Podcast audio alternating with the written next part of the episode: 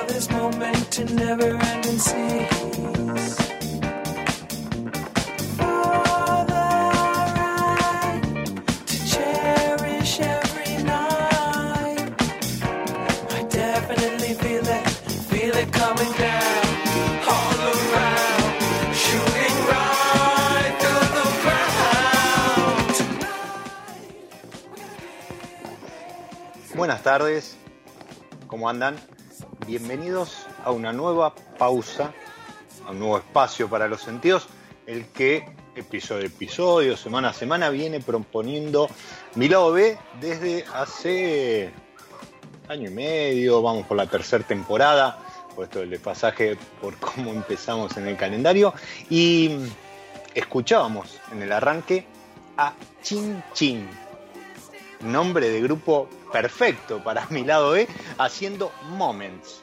La banda eh, disco, house, electro se definen como alguien que hace música tanto para bailar, para saltar, como para el relax.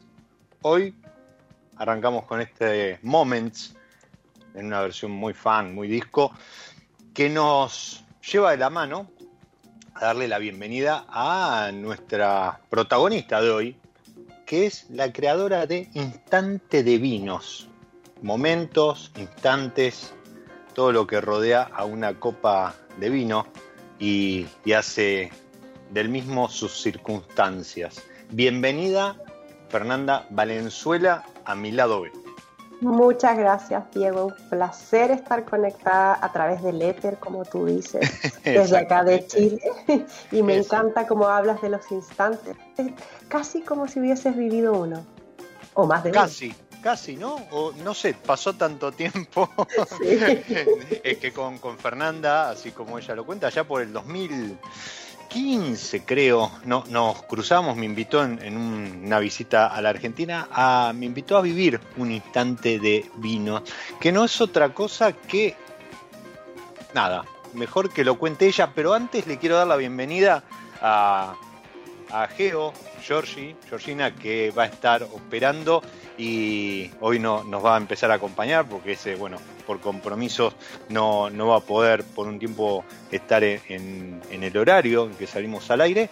Así que bienvenida Geo haciendo magia ahí en el control y acompañándonos en, este episodio de Mi Lado B. Y te decía, eh, Fer, ¿qué es Instante de Vinos? Wow, bueno, Instante de Vinos en el concepto amplio que es justo justamente el que yo creo que les gatilla acá a quien lo escucha, es vivir eh, un momento donde tú tocas o rozas la dimensión más profunda del vino. Y, esa dimensión más profunda del vino no está dentro de una botella, no está en una bodega, no está recorriendo el mundo. esa dimensión está en cada uno de los consumidores, que cuando yo digo la palabra vino o alguien dice la palabra vino, ¡pum! Gatilla en ti emociones, recuerdos, em, em, experiencias, eh, anécdotas y, la idea en cada uno de los encuentros de instantes de vino, que ya me voy a lo terreno, ya no a tanto al concepto, es em, lograr que eh, se gatillen esos recuerdos eh, y genere una experiencia que sea memorable, única y, que se, y tan adictiva que la quieras volver a vivir otra vez. Qué linda definición, porque aparte no nombraste ni variedades, ni etiquetas, ni marcas, ni copa, vaso, eh, nada. O sea, hablaste de el vino y todo lo que genera, sin importar si es un Sauvignon Blanc de Casablanca, un Malbec de, de Valle de Uco, o no sé, un Bordeaux, ¿sí? O, o algún californiano, pero mm, creo que, somos, ¿no? Los que estamos en, esto de la industria del vino, ya sea comunicando, como, como docente. Les cuento que Fernanda también es docente en una de las principales escuelas de enogastronomía de, de Chile, en culinaria, también vamos a estar hablando de eso en un ratito respecto a cómo pegó la pandemia en la, en la docencia del vino y la gastronomía. Pero te decía, vamos acumulando esos momentos, ¿no? Más allá de notas de cata o, fotos instagrameables o, chupabilidad o, viajes eh, por, regiones y bodegas, creo que lo que vamos acumulando son eso, instantes, ¿no? Vinos que compartí con, vinos que descorché cuando, Exacto. Eh, es más, eh, yo, todo, todo se, explica por dónde, y el momento y el lugar donde nacieron estas ideas locas de hacer vivir momentos de dimensión profunda de vinos, porque estas, eh, los instantes de vino nacieron en mi época en que yo viví en Buenos Aires. Yo viví en, en, la zona norte, en Acasuso, y, y ahí se me da la posibilidad de crear una actividad de vinos, pero en una librería en, en un primer piso de una librería donde había una mesa, un mantel y algunas copas disponibles. Y el resto eh, solamente la idea. Entonces, cuando trato de crear algo, me doy cuenta que en esa librería había apenas uno, sino dos libros de vino, no había más. Lo que sí habían muchos libros de literatura, por supuesto, em, viajes, eh, bueno, ciertas técnicas, psicología, historia, etcétera. Entonces, cuando traté de pensar en algo que captara la atención de los lectores o compradores de libros de esa librería, eh, lejos estaba la opción de hablar de tecnicismo, lejos estaba también la opción de ponerme a hacer degustaciones eh, muy rigurosas, muy analíticas, que un poco era la formación que yo traía. Dije, no, lo que tengo que hacer aquí es algo tan simple como una mesa, sillas, mantel que ya estaban, copas y luego una botella de vino, cualquiera, y conversación. Eh, y eso fue lo que hasta el día de hoy trato de mantener más o menos, ya sea en el éter, como dices tú, o en la virtualidad de una videoconferencia, videollamada, o en la presencial, trato de mantener como pilares fundamentales. O sea, el lograr que cualquier persona que le guste el vino, que lo disfruta, que lo prefiere como bebida, no se sienta excluida de esta mesa de conversación y tenga algo que aportar y, em, y, en ese algo que aportar también reciba cambio eh, eh, comentarios, recuerdos, memorias de los demás que están compartiendo la mesa. Y, ahí se generan como una especie de asociaciones ilícitas, me gusta decirle a mí, en, la mente y en el corazón de cada uno, porque todos tenemos algún recuerdo de, vino, incluso hasta los que no, no, no, no consumen vino, pero recuerdan alguna damajuana, algún este, vino con soda en la casa de los padres, eh, alguna, alguna historia eh, con, con vino siempre hay. Y, eso me, trae muy lindos recuerdos también de Natalia Páez, que fue quien nos acompañó en aquel instante de vino ahí en, en, esa casa en, en Acasuso, creo que era también.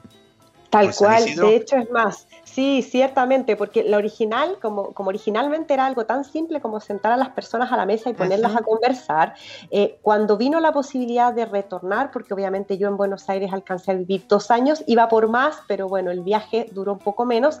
Y cuando yo vuelvo de Chile, en una de esas veces que volví se me da la posibilidad de contactar a Natalia Páez, que había escrito hace poco el libro Mitos y Leyendas del vino argentino, y ella se mostró muy eh, receptiva y muy abierta a querer participar. Entonces, el instante al que tú fuiste, tuvo esa, esa cuota extra que también en muchas ocasiones la, coloco, de traer a un invitado que comparta su instante de vino desde, su, desde su mirada, escritores, eh, artistas, historiadores, etcétera, y, bueno, el que tú participaste, ella contó muchos tras, tras, tiendas y muchas historias que están por detrás de lo que ella escribió en el libro. Y estoy segura que pasó que a ti y a todos los asistentes también les gatilló esos recuerdos ilícitos. no, seguro. A ver, el título del libro, porque lo tengo y lo he recomendado en mi lado es mitos y leyendas del vino argentino. O sea, imagínate si hay tela para cortar ahí o para formar, armar un instante estos que vos eh, propones, o mejor dicho, facilitas.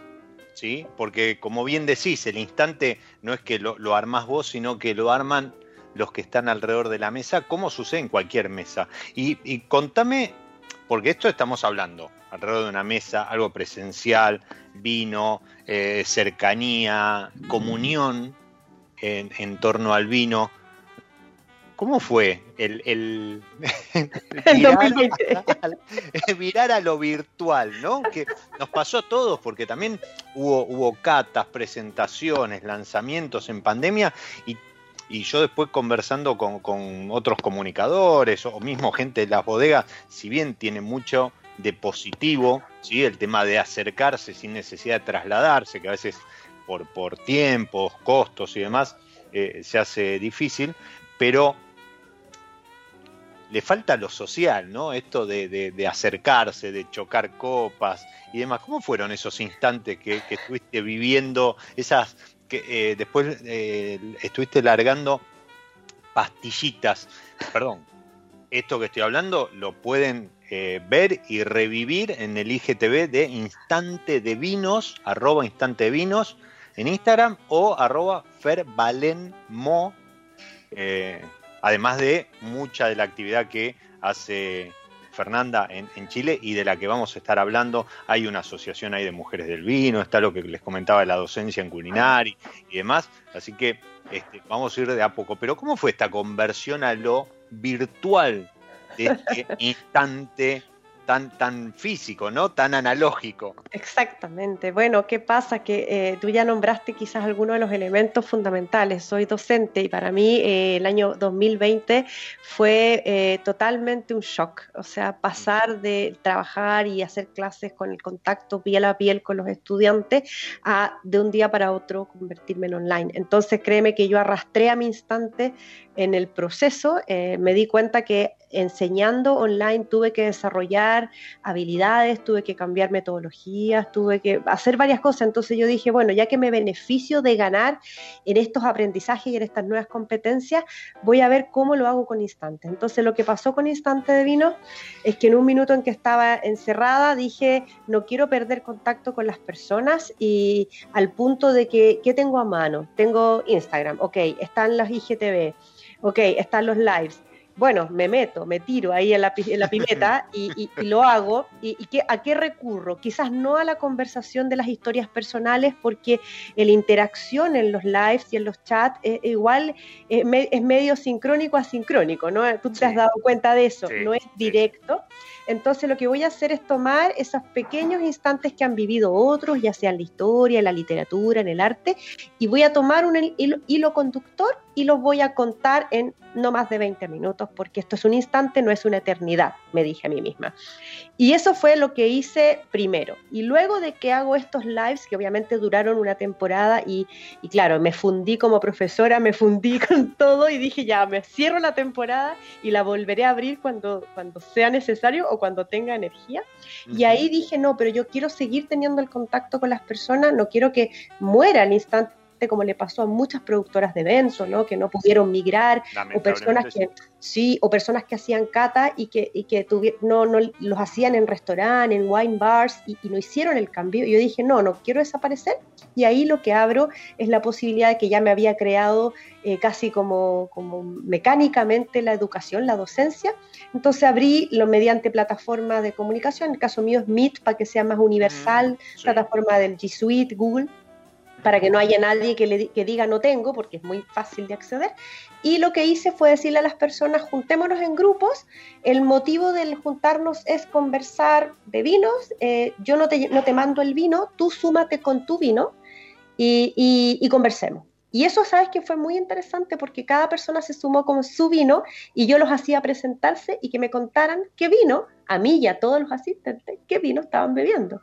Y, y ahí, claro, tú haces sentir la inclusión, no hay diferencia hubo personas que saben más, menos de vino, personas que fueron capaces de describir más o menos sus vinos, pero igual se generó esa dinámica de la cercanía, que no es lo mismo, obviamente no lo es. Totalmente. Pero sí se generó la magia instante, que le llamo yo, que esa, esa sensación de que quiero vivir de nuevo otro, que entretenido, que cercano, que, que ameno, conocí, empiezan inmediatamente a, a, conocerse entre ellos, a compartirse datos, que es lo típico que pasa cuando tú conoces gente nueva en una mesa, ¿no? Y, pero bueno, eso fue. Así que el, tema online fue forzoso, fue obligado, pero dije ya que tuve que hacerlo desde la docencia, que Instante de Vinos también se beneficia de eso.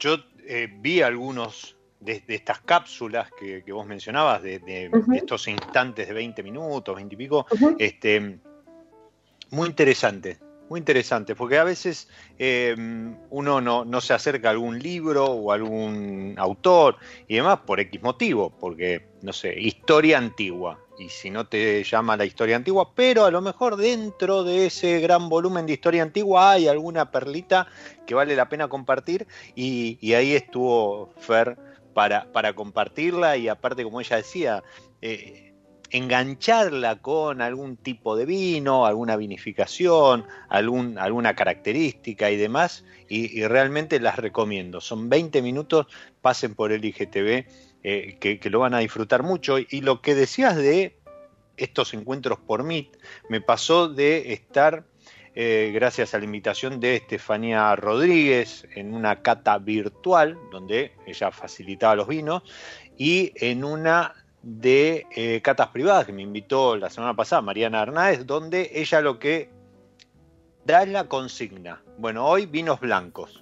Entonces cada uno, esto que vos decías, cada uno con el vino blanco que tiene a la mano, con el que quería conocer o quería sacarse el gusto o lo que fuera, y nos guía en una cata y,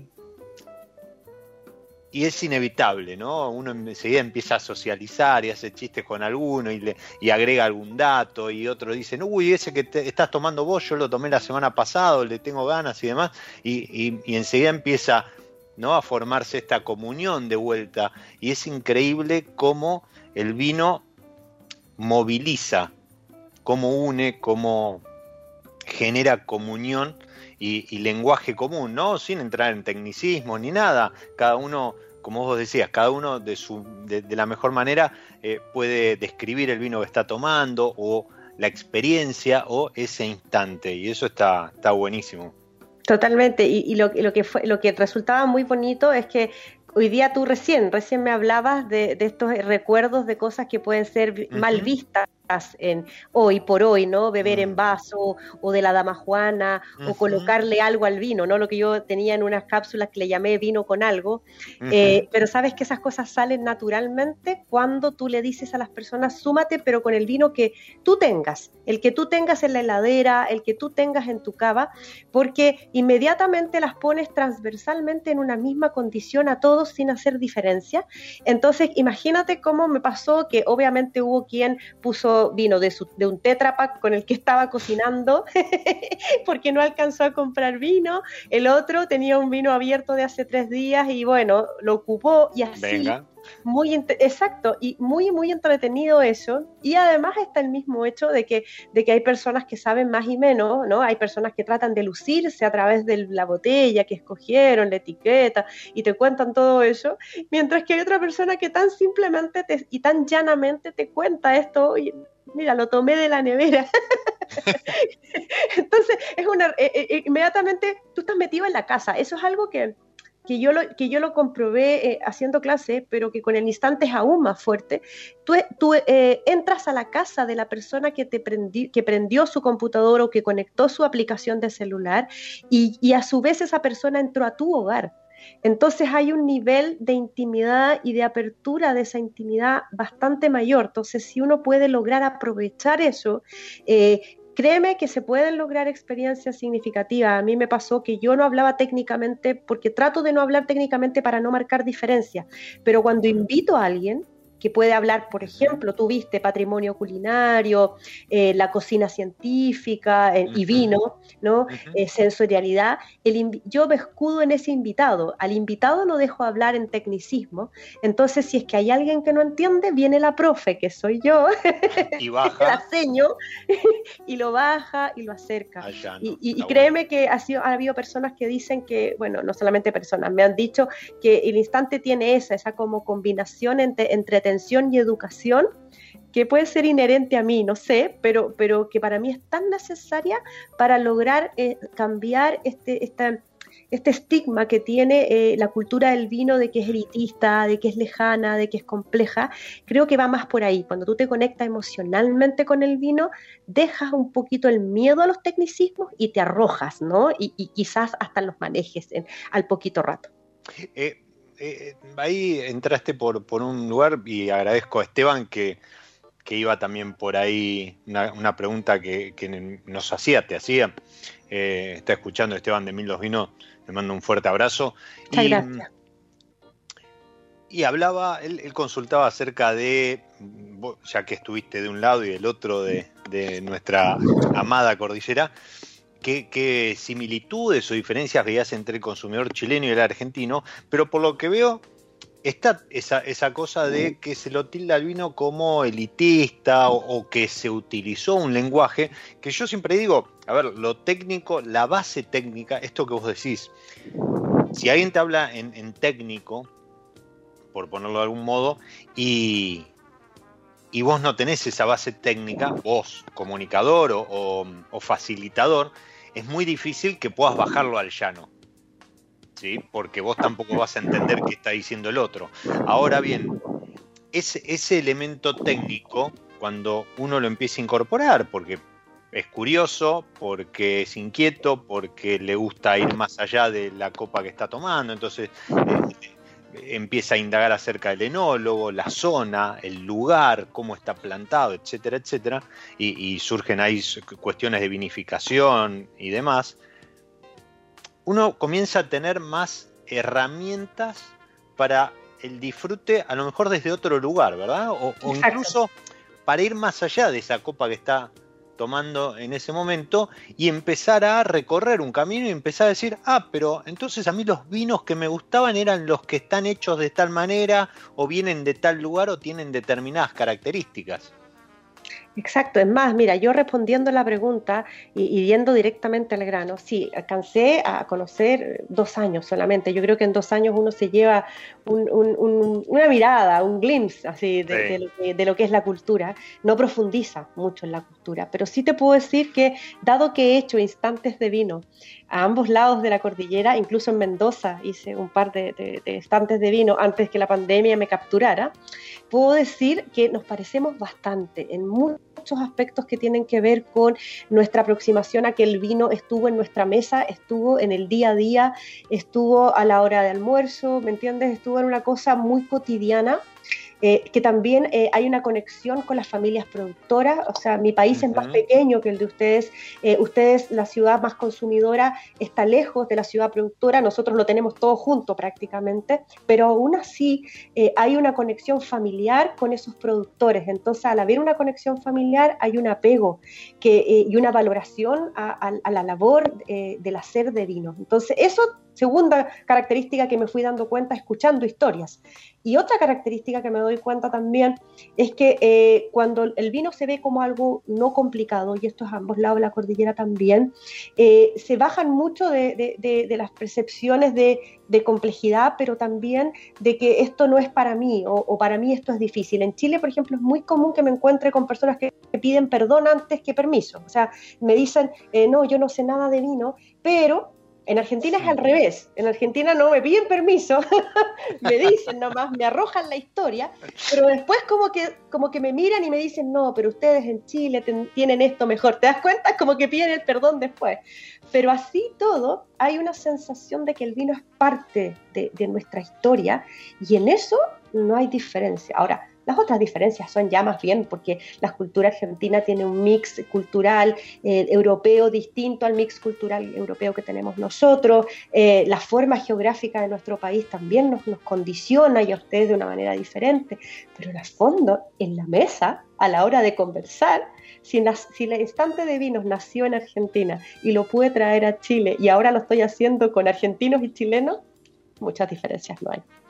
Totalmente, totalmente. Y mira, a mí me sorprendió, por ejemplo, estuve en la presentación de em, Casa Marín. Perfecto. Que, han empezado a traer algunos vinos acá eh, a Argentina y eh, no me acuerdo el nombre, que me disculpe. Em, ay, la señora. Ah, eh, Marilu. Marilu, eso. Eh, doña Marín, Marilú, decía que eh, contaba, dice, no, pero los vinos que tienen ustedes y cómo están creciendo en blanco, cuando esto que comentabas, ¿no? parecería como que a ambos lados de la cordillera estamos constantemente mirando para el otro lado. Exacto. En detrimento de lo que tenemos en casa. Cuando en realidad, que yo siempre lo digo, eh, así como en, Argentina hay zonas que deberían unirse como para salir a comunicarse en conjunto, yo creo que el cono sur debería a lo mejor unificarse mucho más, incluso ahora con, un Uruguay que, está, este, entró en el circuito de eh, eh, los puntajes y empieza a tener otro tipo de vidriera y demás, con Bolivia con, sus vinos de altura creciendo, Brasil que también está haciendo sus, espumosos y, Perú que de la mano de, la gastronomía ha crecido muchísimo en cuanto a vinos, yo creo que deberían como unirse y empezar a, así como el viejo mundo en algún momento era la potencia, empezar a comunicar en conjunto eh, frente a otros, otras regiones, ¿sí? como, no sé, este, eh, lo que es Norteamérica o lo que es Oceanía. Pero mm, es como que constantemente estamos mirando a ver, ¿no? Como de, costado al otro a ver eh, qué, ventaja le puedo sacar o, en qué me gana. Cuando en realidad creo que ambos lados hay buena identidad, buena, em, buena viticultura. ¿sí? Totalmente. Salvando las distancias, lo que vos decías, ¿no? En cuanto a tamaño, bueno, obviamente, pero este, a lo mejor uno, uno está limitado por por el agua, como es de este lado. Ustedes a lo mejor este, en Chile están limitados por, a lo mejor por espacio, por superficie, ¿sí? Pero creo que a ambos lados se han, se han hecho las cosas muy bien y, hoy por hoy está atravesando, ambos países están atravesando un muy buen momento. Respecto a esto que comentabas de eh, entrar a través del MIT, por ejemplo, en, en las casas, ¿sí? Y conocer ahí la, la, cosa hogareña del vino que uno va a buscar a la nevera. Em, Chile vivió una, pandemia, este, un aislamiento, una cuarentena tan rigurosa, creo que como Argentina, ¿no? Este, en ese sentido, el, encierro, el aislamiento fue muy fuerte y no sé cómo lo vivieron ustedes, pero en Argentina volvió a crecer el, el consumo porque volvieron esos instantes ¿sí? para seguir este, con, la monotemática de hoy, pero esos instantes que habían desaparecido, ¿sí? la copa de vino en el almuerzo, el, descorche previo a la cena mientras uno empieza a cocinar, o, la copita después de cenar mientras te quedas mirando una, una serie, porque no sé, al otro día ya no te tenés que levantar tan temprano y podés estirar un poco más, este, la, salir de la cama. ¿Cómo, cómo se vivió esto en, en, Chile en cuanto al consumo a estos momentos? Sí, también estamos eh, pensando que la próxima cifra, que no ha salido todavía, la del mm. consumo, eh, va a ser un poquito más alta. Eh, lo que sí te puedo decir, ya desde la mirada, desde quienes producen y elaboran vino, lo que se detectó muchísimo es que se ampliaron los canales de venta, o más que ampliar los canales de mm. venta, se abrió mucho la posibilidad de la venta directa eh, y aparecieron Exacto, y, además de online, la venta del productor directo al consumidor, saltándose los grandes y fuertes canales, eh, en algunos casos draconianos comerciales que existen. Y además surgieron negociantes, diríamos. Increíble mm. cómo el negociant, el merchant eh, inglés, eh, aparece porque en Santiago surgen estas personas que compran pequeños lotes, se van a los valles del sur o del norte de Chile, compran algunas botellas y las traen a Santiago y las comercializan. Eh, y eso acercó, aparte de la ocasión de consumo, como tú bien dices, que es exacto, tal cual en Chile, las, eh, casas se cerraron, las familias se quedaron dentro, los almuerzos se volvieron un poquito más largos, eh, quizás las preocupaciones se pasaron con unas copitas de vino de más a veces. sí, también fueron con vinos más diversos. Y esa es la mm. parte que nos tiene contentos porque que desde la educación de vino lo que nos gusta y siempre se ha querido, y en Argentina yo sé que, también es así, que el consumidor se eduque, entre comillas. Pero yo que soy docente, siempre he asumido que nadie va a aprender si no quiere aprender, nadie se va a educar si no quiere realmente educarse. No tiene que ser impuesto. Exacto, entonces ahora se abrió esa luz al final del túnel que hace que mucho consumidor quiso probar algo nuevo, ya que para qué seguir tomando más de lo mismo. Y eso nuevo se le acercó muy fácilmente a través de las redes sociales. Eso está muy bueno. Lo, hablaba la semana pasada con Dolores Lava, que, ellos en, la consultora elaboran eh, em, informes, encuestas de consumo, y también notaban eso, y con la particularidad de que el consumidor de vino el, inquieto, ¿no? El, que busca, este, está en redes y demás, em, es también infiel viéndolo desde el productor, entonces es como que constantemente hay que darle cosas nuevas. Y creo que en pandemia eh, eso se notó, ¿no? Que, que, hubo tiempo para experimentar, para probar, para conocer, y, y eso, eso está buenísimo.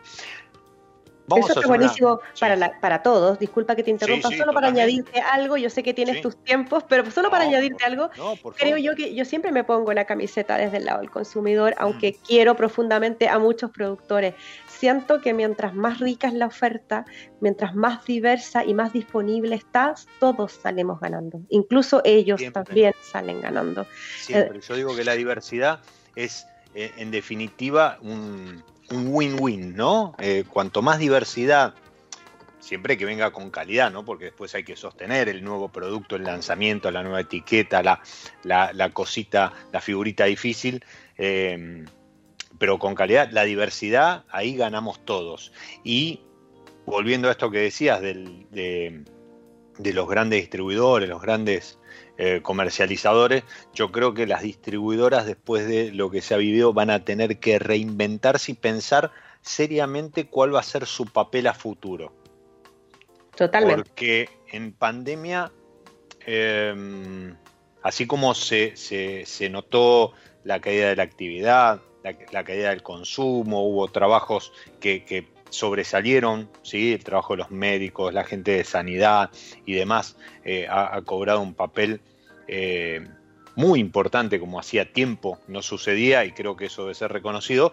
Hubo otros que frente a su inacción o, a, haberse quedado paralizados, creo que no se los echó de menos. Entonces es el momento en que esos actores deberían empezar a replantearse a partir de ahora cómo van a jugar en este tablero. Sí, porque realmente alguien vino y pateó, nos pateó el tablero a todos a nivel mundial y, hay muchas cosas que incluso desde lo personal, ¿no? Cada uno debe replantearse, pero creo que hay grandes actores en el mundo del vino que deberían empezar a replantearse qué papel van a empezar a desempeñar a partir de ahora. Sí, totalmente. Y es más, yo creo que si hay algo que, yo soy bien exigente al respecto, tiene que ver con la experiencia servicio, por ejemplo, la experiencia consumidor y, la, y, la, orientación al servicio muchas veces de todos esos, ese tipo de negocio. Porque desafortunadamente cuando a ti te compran, te venden genéricamente un producto, tu barrera de salida es bajísima, porque basta con que haya alguien más cerca o al lado o haces un clic y te va, el producto te va a llegar. Pero bueno, en cambio, cuando tú te eh, fidelizas, cuando tratas bien, cuando te preocupas, cuando intentas conocer a tu cliente y ofrecerle algo que va incluso antes de que a él se le ocurra tenerlo por delante, como obviamente sabemos las grandes marcas lo han hecho desde Apple, ¿no? Lo han hecho, siempre han estado antes. Bueno, si es que es eso, si, logran hacer eso, las grandes comercializadoras van a estar por delante de los pequeños porque es natural que uno va a confiar en alguien que se preocupe por uno, que, tenga la espalda, que tenga eh, la posibilidad de crecer y arriesgarse, eh, porque uno siempre está buscando al final la seguridad. Eh, aun cuando somos, podremos ser calificados los entendidos en vino como desleales, la verdad no lo somos tanto. Somos súper, súper leales al hecho de que nos mm. cumplan y al hecho de que nos cumplan la calidad y nos cumplan el nivel de servicio. Exactamente, a eso iba, la calidad. Si uno siempre vuelve a... Eh, no, no quiero mencionar a, nadie porque seguramente va a quedar alguien afuera, pero a, las grandes bodegas, las grandes comercializadoras, uno, uno siempre vuelve a em, buscar, el otro día hablaba con alguien en redes, ese caballito de batalla que sabes que no te va a fallar. Entonces, si tenés que hacer un regalo, tenés que quedar bien, tenés algún evento y demás, uno siempre va a ir a lo seguro. Por demás, siempre va a estar la posibilidad de experimentar pero, y conocer cosas nuevas. Pero cuando a uno le aseguran la calidad, el respaldo, el servicio, y, eso es garantía hoy, o si guardé la botella 10 años, eh, uno, uno siempre vuelve. Eso, eso coincido totalmente, Fer. Y, y, antes te decía que dentro de esta pausa, dentro de este instante, vamos a hacer un, un pequeño break que viene de la mano de, la gente de San Felicien, en un juego donde maridamos, hacemos algún acuerdo, ¿sí? armonizamos alguna variedad, algún estilo de vino con tema musical. Y, hoy, porque siempre hay algún motivo para brindar, elegí el, San Felicien Nature con, con, el que estoy acompañando la charla muy bien, porque viene para esta hora de la tarde, viene perfecto una burbuja porque además es un, excelente espumoso para brindar por vos y por todo. Oh, muchas gracias. No hay nada más agradable de saber que estás tomando unas burbujas porque es una sensación de chispeante, de, de, alegría para un día martes. Así que vamos con Elliot Hollins y Cheers to You.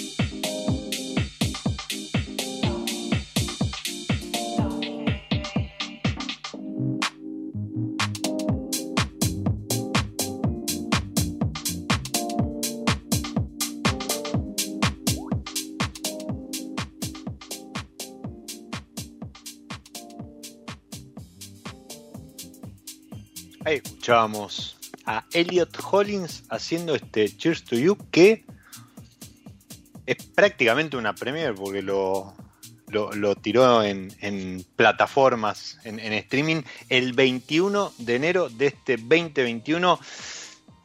Ojalá sea un buen augurio que el día 21 del, año 21, eh, este Cheers to You nos abra la posibilidad de tener muchos motivos para brindar en este año después de, de un 2020 heavy, ¿no, Fer? Sí, wow. Inolvidable. Inolvidable, seguramente, seguramente.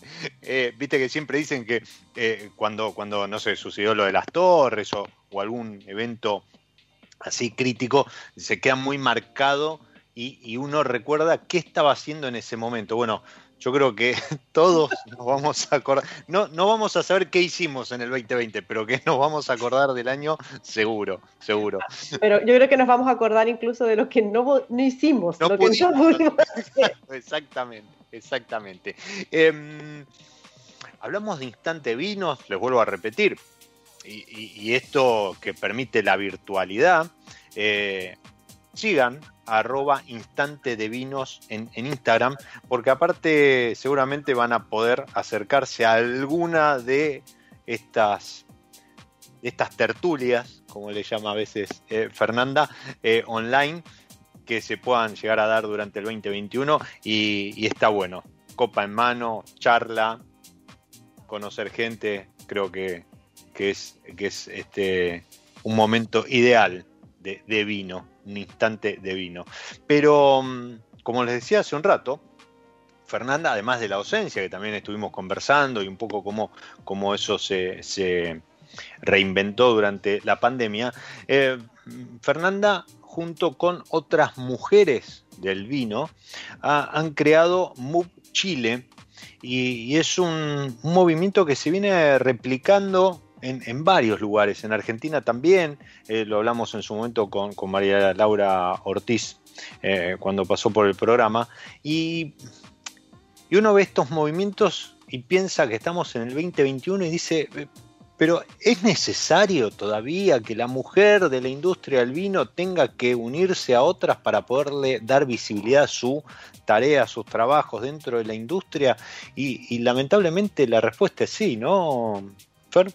Totalmente, sí. Bueno, nosotros eh, ya tenemos dos años y un poquito. Eh, se nos ocurrió esta idea de, de unirnos porque ya había este movimiento, este, este pequeño, yo diría ya, ya ni siquiera era pequeño, ¿no? Eh, malestar y que estábamos manifestando de distintas maneras en el mundo respecto de las mujeres, su eh, incorporación al mundo laboral, su condición igualitaria en términos de su desarrollo profesional, un poco no lograda, ¿no? esta insatisfacción de no, de no conseguirlo, y también el mismo hecho de que veíamos que lograr que las parejas, incluso como parejas, sacar las relaciones adelante, ya estaba siendo bastante complejo cuando aún todavía se cargaban sobre la mujer ciertas obligaciones en forma exclusiva que tenían relación con, la familia. Entonces, eh, dado este contexto que se venía dando, nosotras nos, juntamos un día, como siempre pasa, que yo he sabido que también así ha surgido, ha pasado en Italia, ha pasado en Argentina, ha pasado en los países donde existen algunas de estas agrupaciones,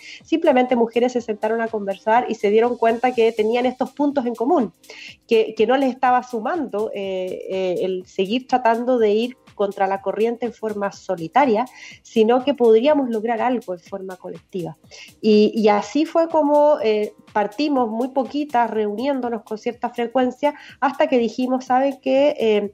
tenemos que hacerlo, pero de una forma más profesional, de una forma más seria. Y ahí es donde les dimos estructura y hoy día nosotros somos, en el directorio somos cinco. Eh, que a la vez de ser directoras somos eh, cofundadoras. Hay cofundadoras que, que, no son directoras porque tenemos a una que es Leonor Sosa, que me imagino que la conoces, que está allá en el Uruguay. Eh, nuestra y debe estar escuchando. hoy, hoy intercambiamos mensaje con, con en realidad con, la cuenta del proyecto que tiene con, su, compañera, su coequiper Valentina. que es argentina, con Wine Travel, Travesy, perdón. Eh, y, sí, sí, sí, la conozco y también este, en cuanto a comunicación están haciendo las dos un trabajo impresionante.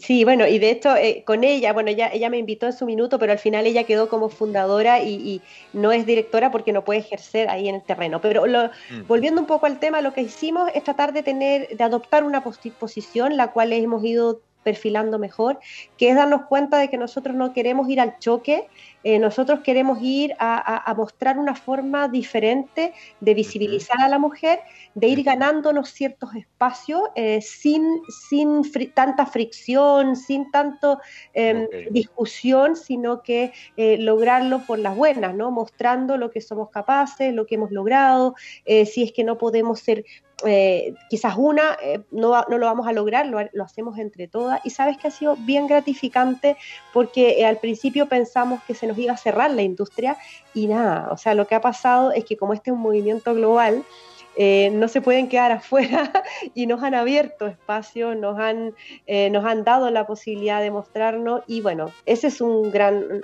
un logro, pero créeme que hay mucho más todavía por hacer porque así como dice María Laura Ortiz y quizás otras mujeres con las que tú te intercambias, todavía hay diferencias, todavía hay lugares donde no se puede llegar, todavía hay personas que no tienen, no tienen idea, por ejemplo, nos pasó en Chile hace poco, sin dar nombres, eh, no tienen idea cuántas enólogas hay, eh, piensan que son poquitas.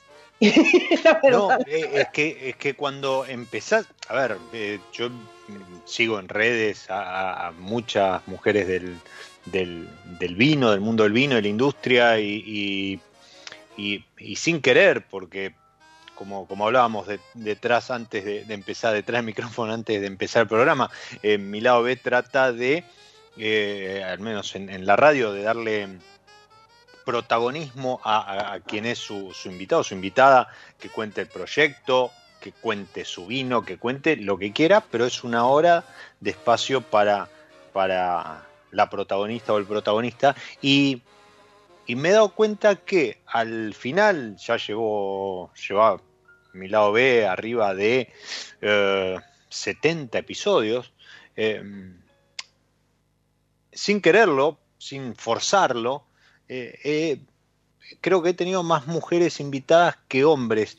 Y, y ahí es donde decís, bueno, pero entonces en la industria hay mujeres, hay mujeres en posición de, decisión, hay mujeres en, puestos importantes, como decís, en enólogas, pero además, además, el vino a nivel mundial le debe tanto a las mujeres, porque en muchas regiones, muchas regiones, y ya volvemos sobre MUB, que es de los que estamos hablando puntualmente, pero en muchas regiones, sobre todo en el viejo mundo, eh, el hombre se iba a la guerra y la, que quedaba al frente del chateau, del viñedo, de la bodega, de la elaboración y demás, era la, mujer, las mujeres de la familia. Entonces, si hoy en muchos lugares tenemos los vinos que tenemos, es gracias al trabajo de muchas mujeres.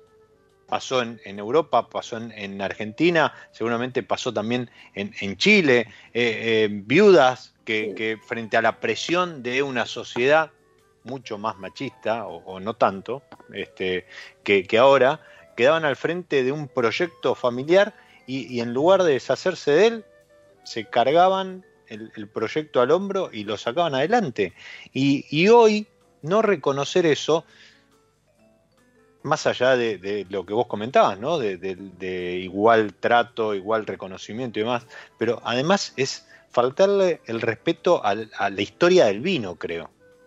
Sí, eh, de hecho es más, si, tú, si lo miro ya ahora con lupa, nuestras integrantes hasta ahora, que somos alrededor de 92, 94, y, estamos en pleno proceso de inscripción y seguramente se van a incorporar otras 30 o 40 más.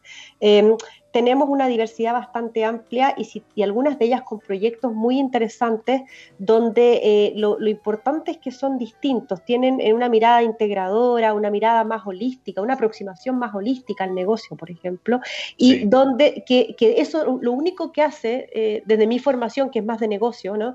da riqueza y, y cuando hay riqueza volvemos a la término, al término anterior, ¿no? Da diversidad y salimos todos beneficiados.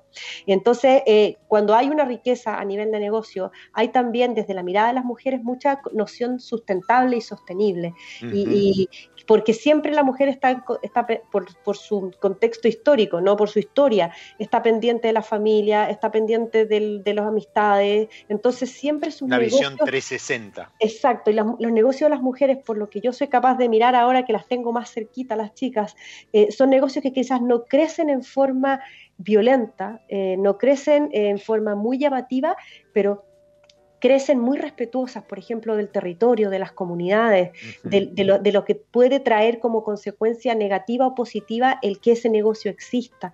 Y eso, créeme, si tú, si tú te pones una mano en el corazón y yo creo que lo vas a hacer, ¿cómo eso no va a sumar? ¿Cómo no a eso abrirle un espacio para que se muestre, para que se promueva, para que se visibilice, sumado al hecho que las mujeres somos madres eh, y al ser madre tratamos como siempre de juntar, de reunir, de, incluso lograr cosas para todos, aunque nos alcance un poquito, ¿no? Pero que todos tengamos. ¿Cómo eso no va a sumar, digo yo? Tienen otra noción de, comunidad em, y, como decía, ¿sí? una visión mucho más 360 y, agradece y saluda una orgullosa Leonor Sosa que de, haber, de haber puesto también semillita ahí en, en Chile, hoy trabajando en, Uruguay y, haciendo tanto por la comunicación del vino, a quien le mandamos un, beso enorme y, y vaya este, este, este pequeño tramo también como homenaje.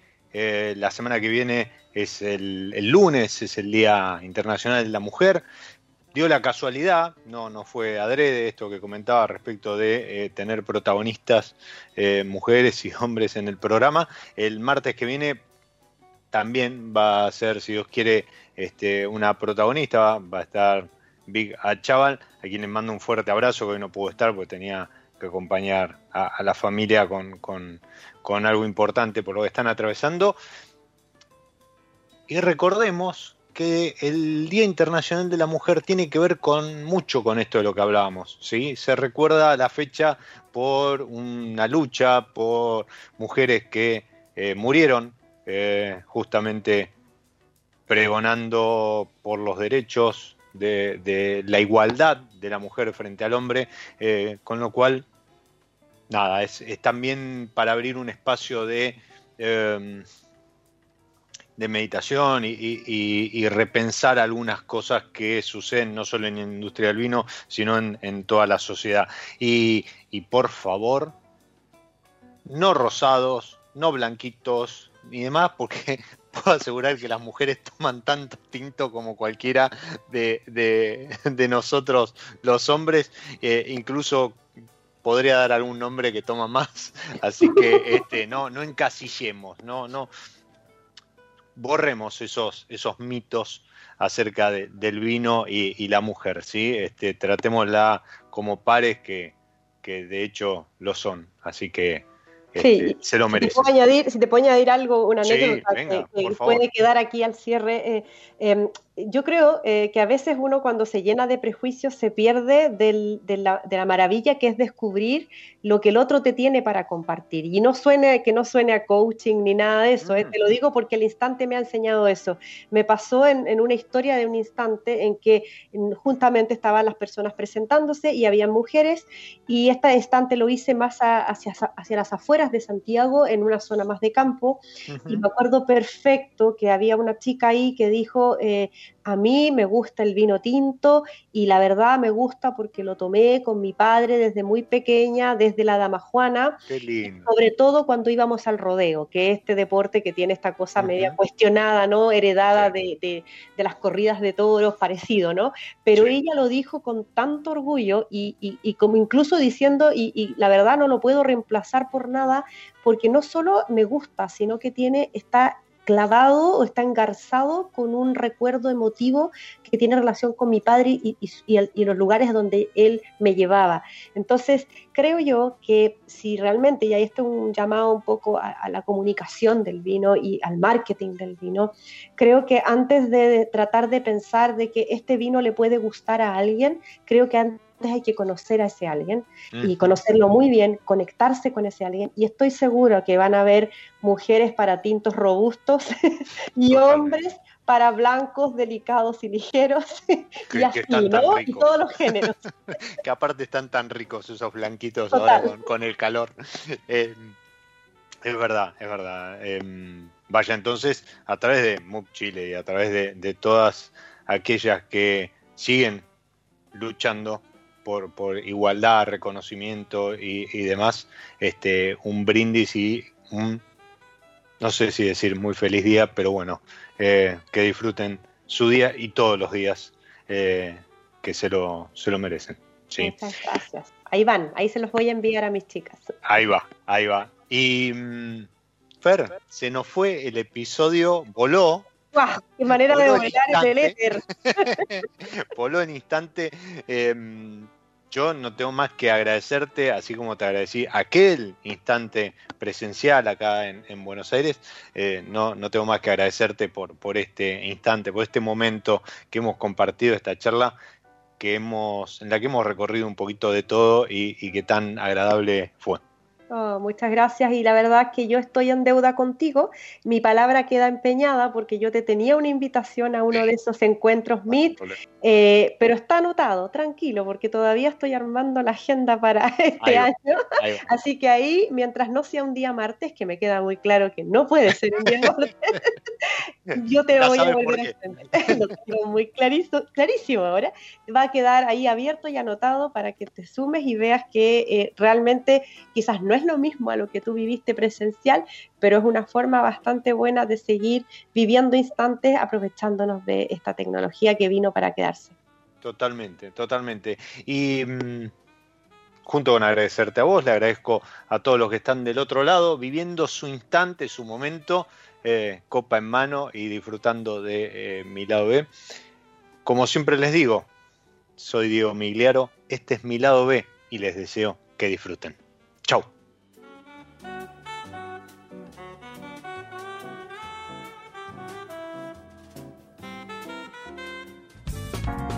Nos encontramos en cualquier momento en otro episodio de Mi lado B.